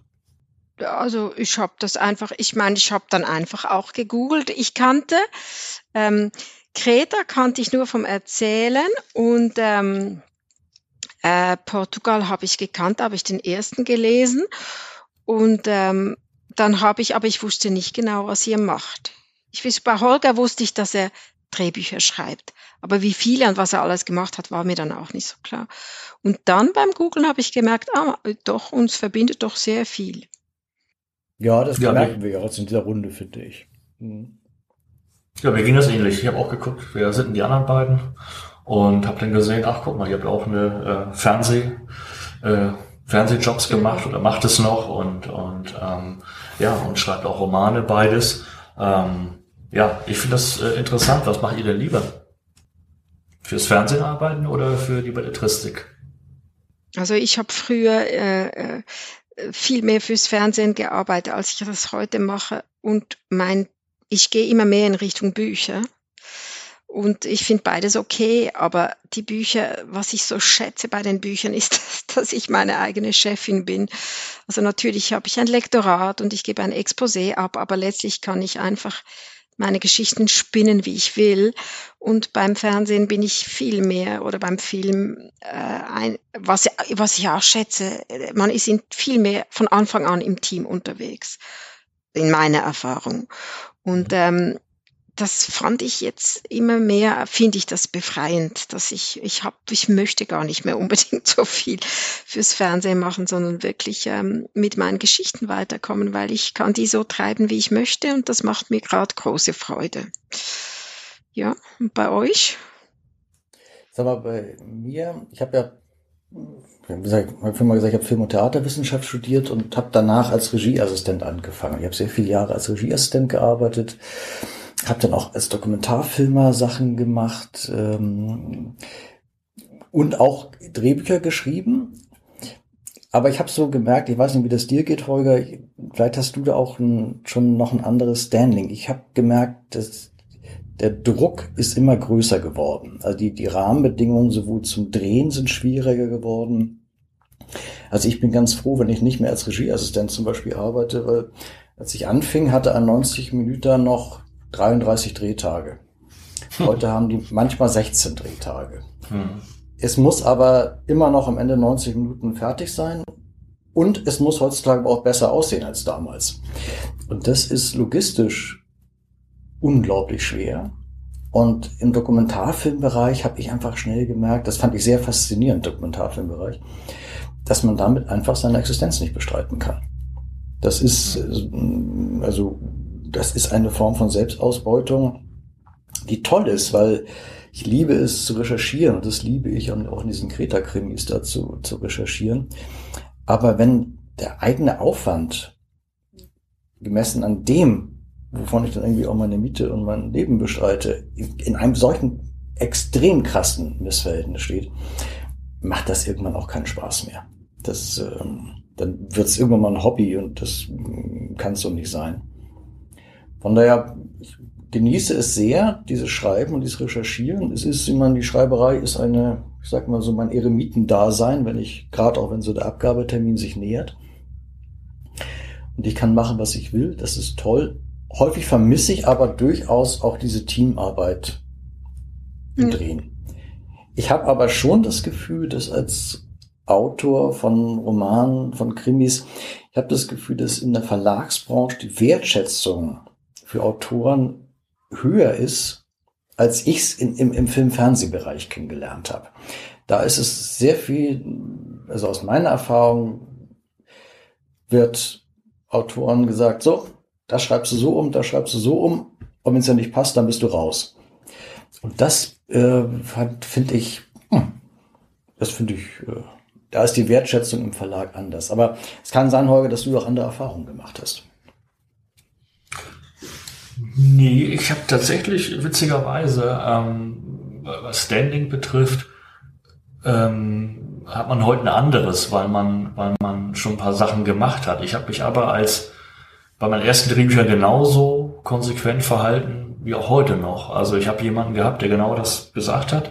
Das und das schreibst du so um. Da habe ich dann gesagt, äh, die Bücher sind schon abgenommen, hallo? Und dann hieß das ja, aber die Redaktion, das war RTL damals, hat dann noch nach einem halben Jahr, wollen die das und das und das machen. Und dann bin ich auch ein Teamplayer und sag, bin egal von wem es kommt, wenn ein gutes Argument kommt vom Praktikanten und das den Stoff besser macht, bin ich versessen drauf und arbeite das ein. Und verteidige aber auch einen Stoff bis zur letzten Zahnbürste, wenn der Vorschlag schlecht ist. Der Vorschlag war schlecht und ich habe es auch argumentiert und habe gesagt, so und so, so, das macht den Stoff schlecht, das macht ja keinen Sinn, das zu ändern. Und dann hat er dann gesagt, ähm, wenn du das nicht machst, macht's ein anderer. Und dann habe ich gesagt, dann macht's ein anderer. Tschüss. Und äh, mit dem Mann arbeite ich seit 26 Jahren nicht mehr und werde es auch bis zum Ende meines Lebens mhm. nicht tun. Mhm. Und, ähm, und äh, diese, diese Wertschätzung, das ist du. Du kriegst da nichts geschenkt. Die Wertschätzung musst du dir äh, erarbeiten und selbst dann boten sie dich aus. Auch mir passiert das, dass man mich hintergeht, dass man mich aus Projekten ausbotet. Das hat mit meinem Standing, hilft mir da denn wenig, äh, äh, sag ich mal. Und ansonsten mache ich, habe ich dieselbe Erfahrung wie du, dass ähm, die die Verlage ist quasi die zivilisierte, der zivilisierte Umgang mit Urhebern und im Fernsehen ähm, ja, ist das schon mit teilweise sehr harten Bandagen und sehr abschätzig und ähm, ja, Autoren gibt's ja halt genug. Und ich selbst schreibe lieber Romane, weil ich, äh, ähnlich wie Gabriela das vielleicht angerissen hat, sehr schätze, dass ich die Hoheit über meinen Stoff behalte und mir niemand reinredet und auch mit Kosten niemand reinredet und sagt, das und das können wir uns so nicht leisten. Was habe ich ja Verständnis für, aber es beschneidet die Geschichten und nicht jede Geschichte passt in 90 Minuten. Und ja. Nur jetzt dann nochmal, um das Standing zu lobpreisen, um dann nochmal klar zu machen, mit wem wir hier sprechen. Die Toten von Marno. Ich habe ja, natürlich habe ich das Buch gelesen, klar. Wenn du die Folgen gesehen hast, dann hättest du das Buch nicht lesen müssen. Oder andersrum, bei Die Toten von Marno war ja jeder Dialog, es war ja alles, es war das Buch eins zu eins umgesetzt. Naja, man muss, man muss, ja, man muss aber hier eben sehen, äh, Buch und Drehbücher sind gleichzeitig entstanden, also nicht nacheinander. Ähm, man muss hier sehen, normalerweise sind wir Drehbuchautoren angehalten, einen Roman von 400, 500 Seiten in einmal, 89, in einmal 90 Minuten zu pressen. Ähm, und äh, die Toten von Mano, da hatte ich die Chance, 400 Seiten in viermal 90 Minuten zu stecken. Das war also ein, ist ein himmelweiter Unterschied. Zum einen. Zum anderen muss man sagen, äh, dass man versucht hat, mich zwei Monate vor Drehbeginn äh, zu hintergehen.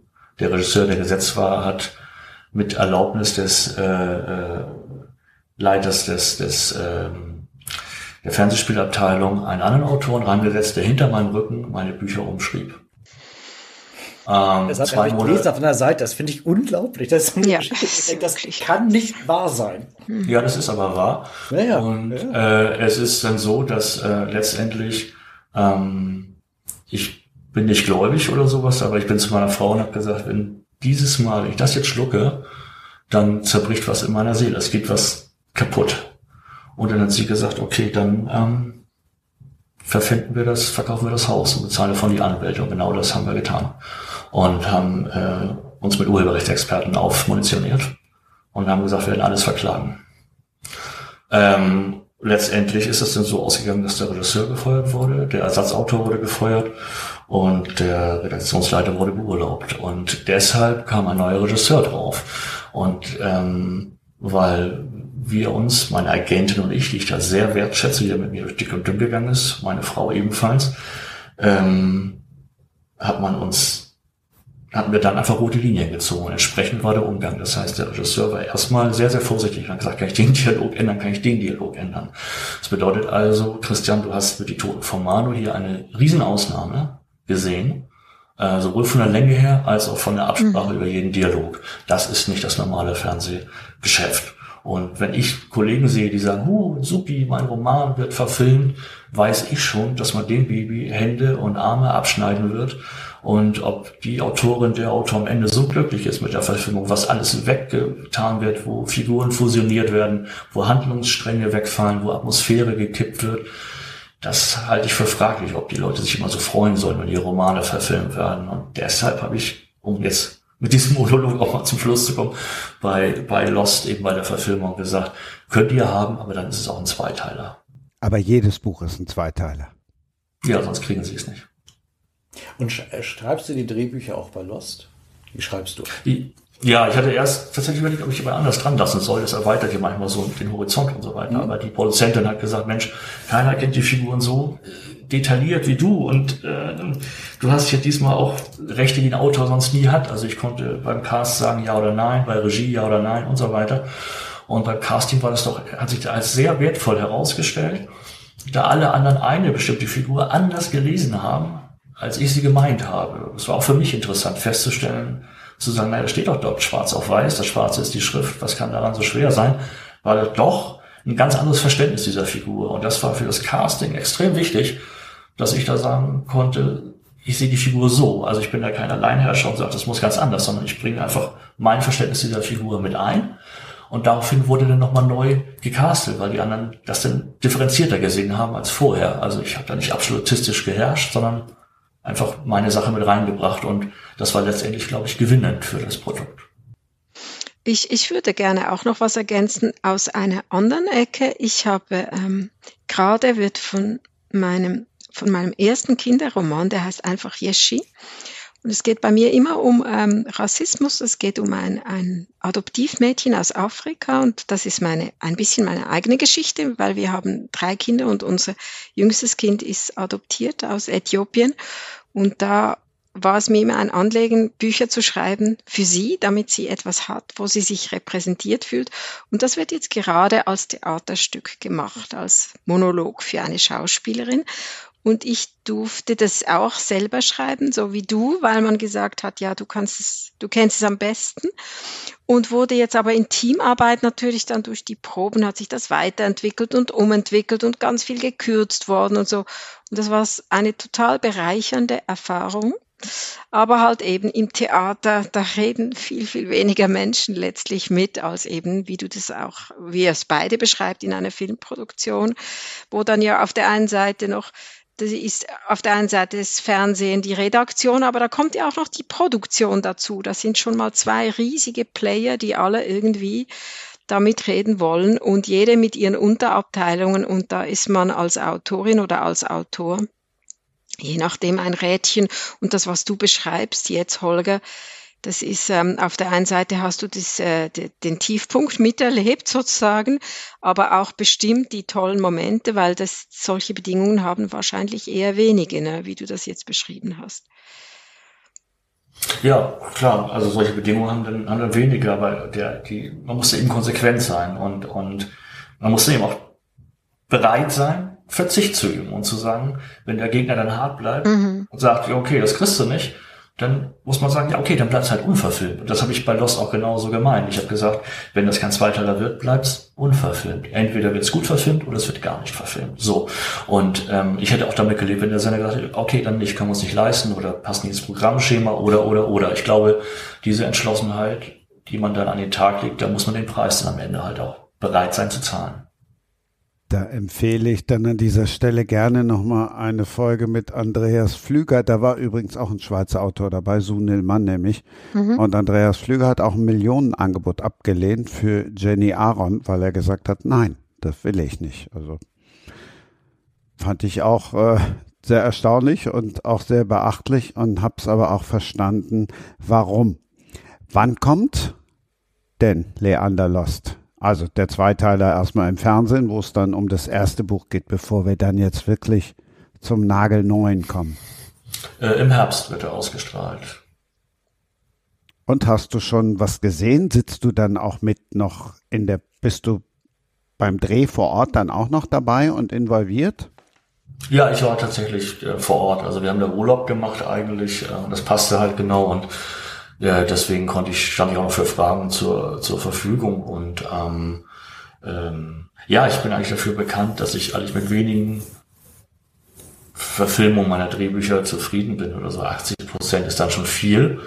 Aber es ist halt, sind halt unterschiedliche Geschmäcker und, ähm, und bei Lost war ich jetzt, hab's jetzt gesehen, ich bin, bin sehr, sehr zufrieden und freue mich über den tollen, die tolle Verkörperung. Der Jan Krauter spielt die Hauptrolle, der macht das ganz großartig, also kriegst du echt Gänsehaut äh, wie der das verkörpert. Ähm, ja, ich bin sehr zufrieden ähm, und freue mich drauf. Welcher Sender ist das? Das ist die ARD. ARD.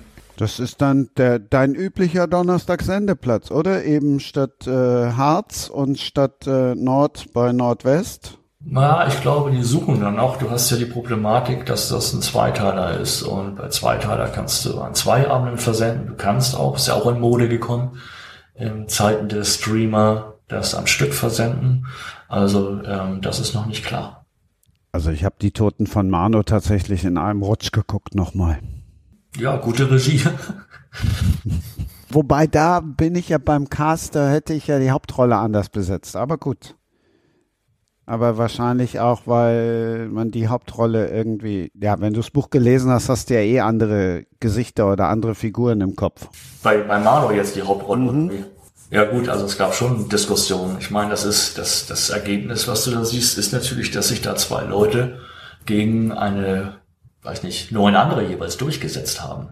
Ja, aus Gottes Willen waren ja auch keine schlechten Schauspieler. Aber wenn du jetzt zum Beispiel bei Leander Lost, wusstest du sofort, wer das spielen kann? Oder wo du sagst, das kann nur er sein? Nein, wer relativ schnell ähm, zur Debatte, in die Debatte eingebracht wurde durch die Produzentin, war Sabine Tambrea zum Beispiel, ähm, weil der sowas Atypisches hat einfach. Ähm, und dann hatten wir fünf Leute zum Casting, das guckst du dann hier zu Hause in Zeiten von Corona.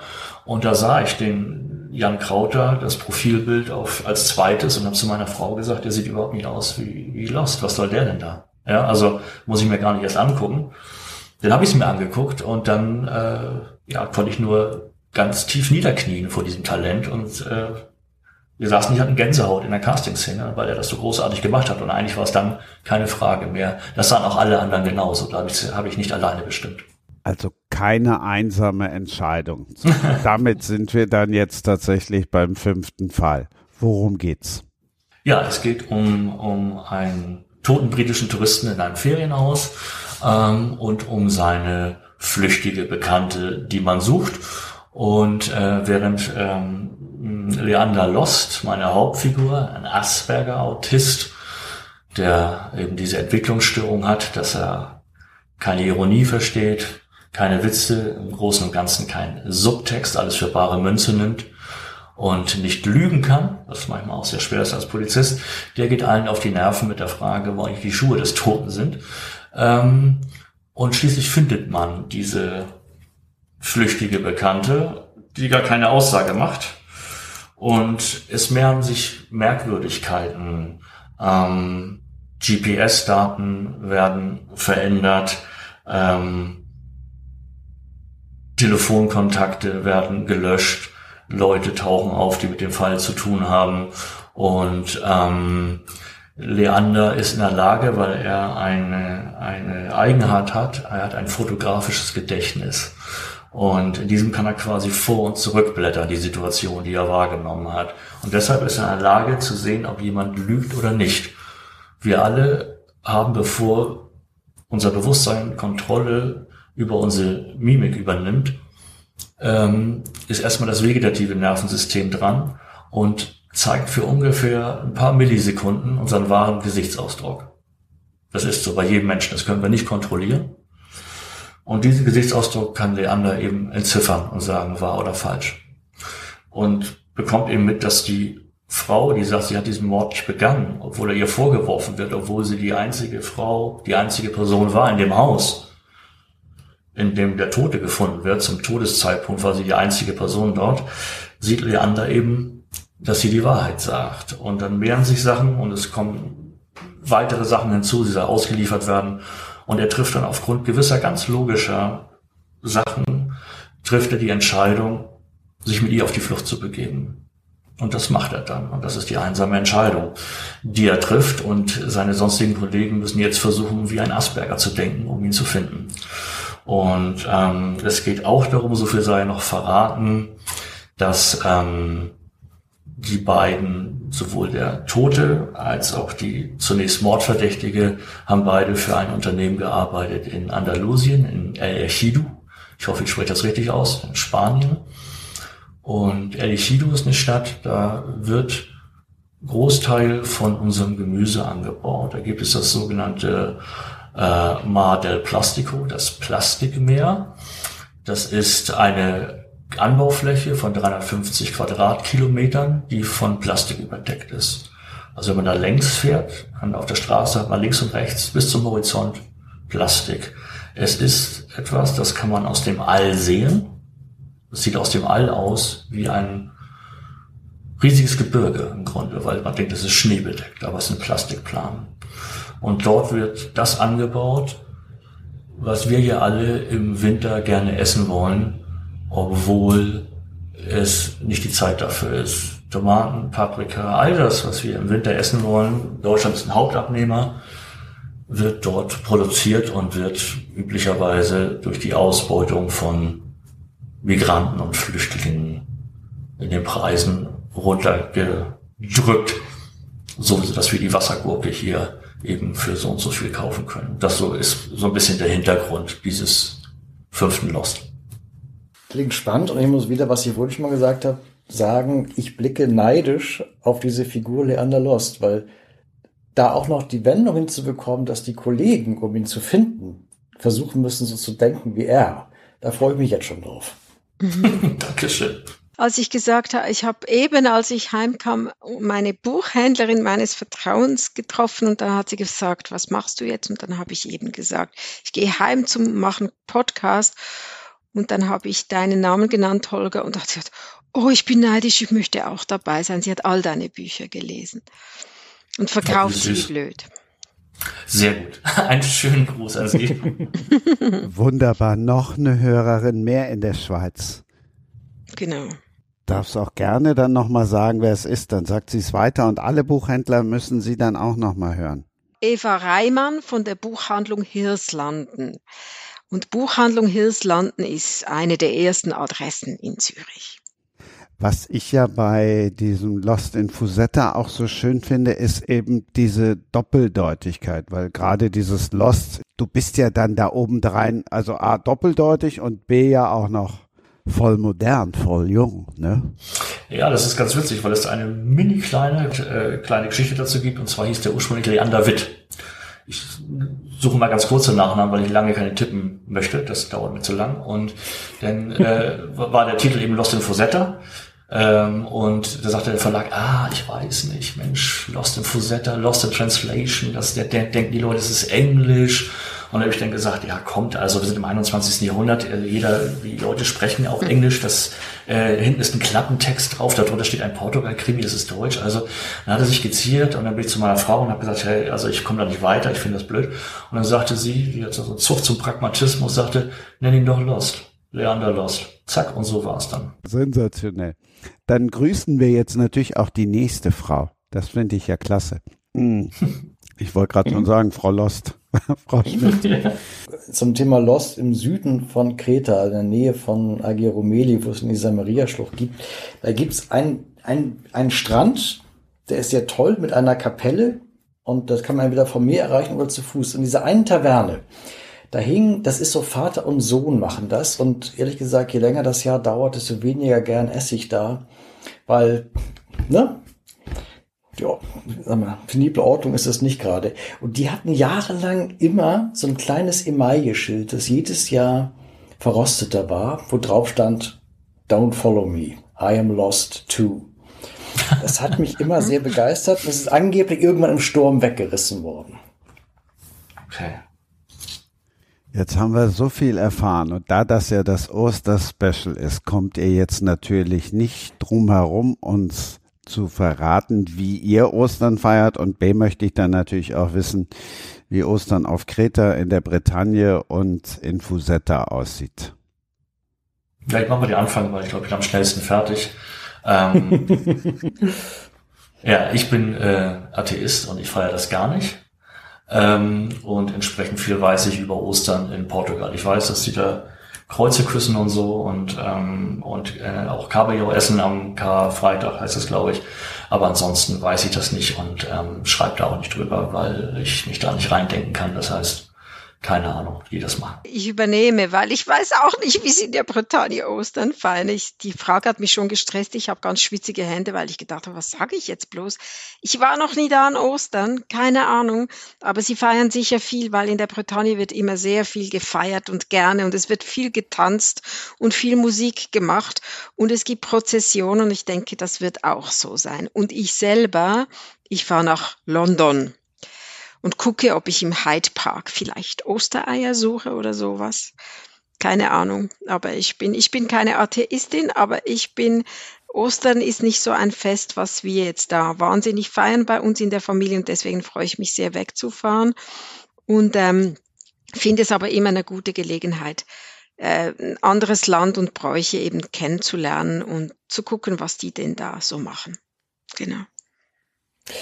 Ja, da, das ist auf Kreta tatsächlich komplett anders. Also auf Kreta ist ähm, Ostern das nicht nur das wichtigste religiöse Fest, sondern auch das wichtigste Familienfest. Das eine ist tatsächlich, Kreta sind ja auf der ganzen Welt verstreut und zu Ostern, da ist es wirklich, wird es häufig auch schwer, Zimmer noch zu bekommen, weil aus der ganzen Welt alle nach Hause zur Familie nach Kreta kommen also Griechenland insgesamt, aber auch auf Kreta. Und das ist, also die Woche vor Ostern bis einschließlich Ostersonntag ist auch die große Woche, die Megali Evdomada. Und da ist jeder, jeder Tag hat seine, seine Rituale. Der heißen alle auch groß. Also der, der große Donnerstag, was bei uns Gründonnerstag ist, ist der Megali Pemdi. Und Freitag ist der Megali Paraskevi. Und gibt es ganz klare Rituale, was da passiert. Und es ist natürlich auch die griechische und kretische Gesellschaft wird weltlicher, wird säkularer. Also wenn ich Leute frage, so wie ist das bei euch in der Familie oder bei euch mit der Religion, orthodoxe Kirche, wo sie sagen, ja, ja, das ist, das machen die alten Leute, ja, das ist immer noch. Aber es gibt Rituale, die sich einfach halten. Also es ist so ein, die Orthodoxen sind da eh anders, die machen das ja nach dem julianischen Kalender. Also das, im Extremfall liegt das Ostern bei uns und das griechische Ostern bis zu sieben Wochen auseinander. Also dieses Jahr liegen sie nur eine Woche auseinander. In zwei Jahren zum Beispiel ist es in Deutschland am 31. März und in Griechenland Anfang Mai. Und es gibt dann Sachen an diesem großen Donnerstag beispielsweise, werden Eier bemalt und zwar nur rot ausschließlich rot, nicht wie bei uns bunt, rot. Und am Ostersonntag, wenn dann auferstanden ist, dann gibt es das Ritual, dass diese Eier gegeneinander geklatscht werden. Und wessen Ei dabei nicht zerbricht, der hat das nächste Jahr Glück. Dann gibt es aber auch so Scherzkekse, die machen einfach nebenan ein Ei aus Holz und malen es rot an. Die gewinnen natürlich immer. Ob sie noch das ganze Jahr Glück haben, dadurch, dass habe ich noch nicht rausbekommen. Aber da gibt es ganz strenge Rituale und es ist aber vor allem ein, ein großes Familienfest, wo, also der, der Ostersonntag ist da ein bisschen ausgenommen. Ansonsten werden da tatsächlich auch sehr viel Reisende, Urlauber, Touristen immer wieder auch sehr gerne eingeladen, auch in, in, in die Familien. Das gibt es bis heute. Aber was ich vorhin schon mal gesagt habe, das ist weniger geworden, weil sie immer gemerkt haben, es gibt viele Touristen, die kommen quasi in der Erwartung, so jetzt ne, muss ich nicht essen gehen, sondern da will ich schon irgendwie irgendwo im Küchen was zu essen. Ansonsten ist das aber bis heute ein, ja, wo die ein Leuchten in den Augen bekommen und es extrem wichtig ist, bei der Familie zu sein. So, und bist und die, du da dieses Ostern? Nein, dieses Ostern bin ich nicht da. Ähm, ist tatsächlich jetzt, ich muss gestehen, das hat mit der Pandemie zu tun. Also es ist jetzt Mitte April und die haben da auch noch sehr hohe Zahlen. Sie kommen alle zusammen. Und äh, ich mache mir zwar keine großen Sorgen mehr, weil ich dreimal geimpft bin und glaube ich ein ganz gutes Immunsystem habe. Aber trotzdem fände ich es sehr unschön, da zu sitzen und mich zu infizieren. Und ich nehme an, nachdem jetzt das zwei Jahre lang auch sehr viel verboten war, und die Griechen zu ihrer eigenen Überraschung sich, was die Pandemie angeht, zumindest im ersten Jahr sogar an das gehalten haben, was die Regierung wollte. Da waren die sehr überrascht, das tun die sonst extrem ungern. Ähm, ich glaube, dass dieses Jahr wird irgendwas, wenn jemand noch irgendwas von, Kontakt, von Kontaktbeschränkungen sagt, wird dabei ignoriert werden. Das heißt, da möchte ich dieses Jahr nicht mit dabei sein. Nächstes Jahr überlege ich es dann wieder hinzufahren. Ich habe da noch eine Gemeinsamkeit gefunden. In der Bretagne sät man zu Ostern Veilchen aus und das sind die Blumen der griechischen Göttin Persephone. Oh, oh. Super. Das ist, Danke. schön. das ist schön. Ja, das ist schön. Irgendwas muss ich ja auch mal sagen können hier. außer, außer Danke an diese großartige Runde. Ihr habt mir eine Riesenfreude gemacht. Also das war für mich wirklich das größte Ostergeschenk. Und liebe Gabriela und lieber Frank, jetzt seid nicht böse, aber äh, mit Holger Carsten Schmidt, das war für mich jetzt wirklich Ostern und Weihnachten zusammen. Ein, ein Traum ist in Erfüllung gegangen und deshalb liebe ich diesen kleinen Podcast, dieses Herzensprojekt, weil ich einfach so tolle Leute wie euch drei kennenlernen darf und euch zuhören darf und mit euch quatschen darf. Nett, mir das jetzt auch großen Spaß gemacht. Dankeschön. Danke gleichfalls. mir ging es Wunderbar. genauso. Ich habe diese Runde auch sehr, sehr genossen. Ja, mir auch. Es war sehr, sehr schön. Am Anfang wusste ich gar nicht recht, was sprechen wir eineinhalb Stunden, aber die Zeit ging vorbei wie im Flug. Dankeschön dafür. Euch schöne Ostern.